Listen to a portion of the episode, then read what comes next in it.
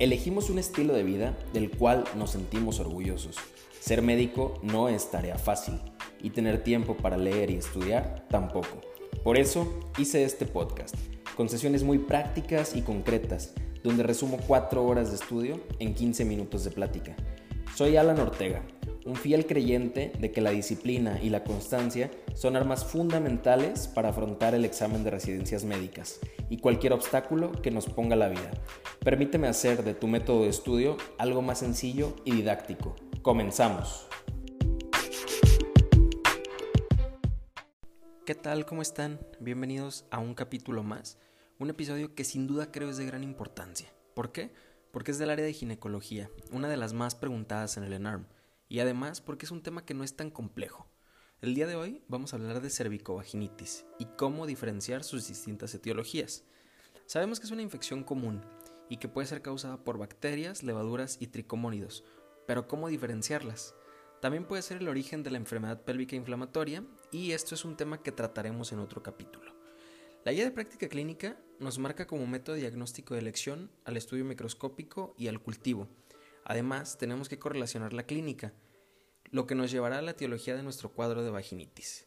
Vamos a comenzar con la vaginitis de origen bacteriano. El patógeno más frecuente encontrado es Gardnerella vaginalis. Como factores de riesgo vamos a encontrar al tabaquismo, al sexo oral receptivo, la presencia de dispositivo intrauterino y la existencia de un nuevo compañero sexual. En cuanto a la clínica, sus principales características la componen una leucorrea maloliente, dolor que puede ser continuo o que puede presentarse de manera postcoital y un exudado de coloración blanca o gris.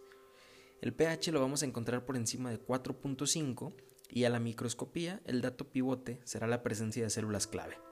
La prueba de hidróxido de potasio al 10% es positiva y como opciones terapéuticas tenemos al metronidazol como primera línea y como alternativas encontramos al tinidazol y a la clindamicina. Es importante saber que cerca del 50% de las vaginitis son bacterianas y que contamos con herramientas como los criterios de Amsel para poder identificarlas. Los criterios de Amsel constan de cuatro parámetros, que son el primero de ellos un flujo homogéneo de coloración blanca grisácea y olor a pescado. El segundo de ellos, pH mayor a 4.5.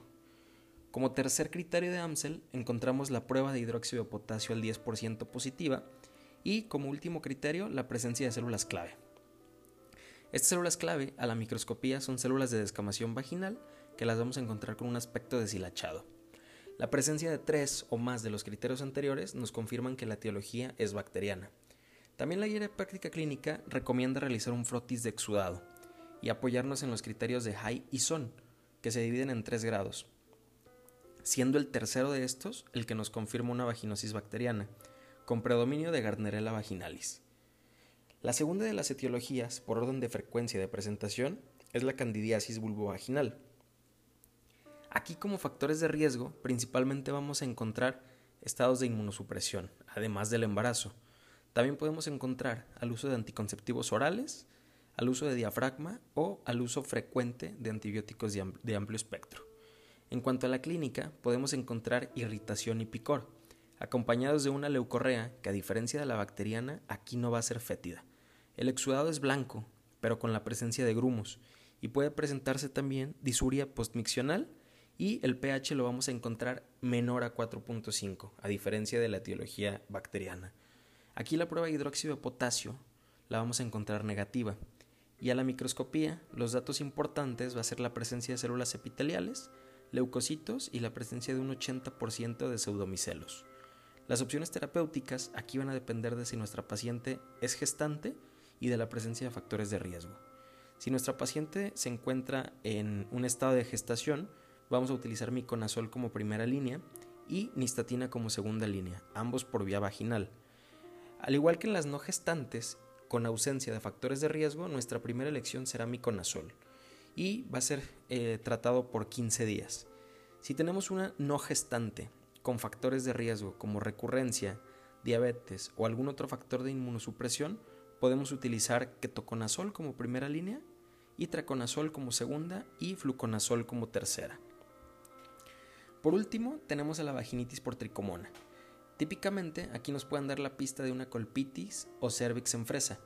El principal factor de riesgo, la existencia de múltiples parejas sexuales.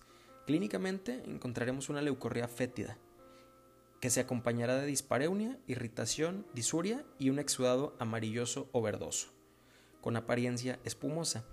A la microscopía encontraremos leucocitos y la presencia de tricomona vaginalis. La prueba de hidróxido de potasio al 10% frecuentemente nos la van a, a marcar como positiva y el tratamiento es metronidazol. Tenemos dos opciones, 500 miligramos vía oral cada 12 horas durante 7 días o una dosis única de 2 gramos. En caso de resistencia, podemos utilizar tinidazol. Y eh, otro, otro tipo de vaginitis común, sobre todo en el climaterio, siendo aquí la causa más común, es la vaginitis atrófica, que podemos tratar con estrógenos tópicos o vía sistémica, según lo prefiera la paciente. A manera de conclusión, las características de la descarga vaginal es lo más útil que encontraremos en un caso clínico. También nos podemos apoyar del pH que nos refieran y de los resultados de la prueba de hidróxido de potasio. Teniendo estos tres datos, nos será más fácil llegar al diagnóstico. Espero que la información haya sido de su agrado y que les sea de mucha utilidad.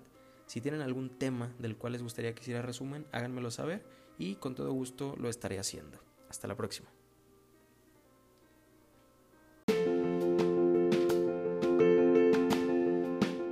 Que lo que escuchaste aquí no se quede solo en inspiración. Sigue estudiando y continúa con tu preparación. El cansancio es temporal, la recompensa será para siempre. Sígueme en Instagram, Twitter y comparte mi podcast. Ayúdame a llegar a más gente.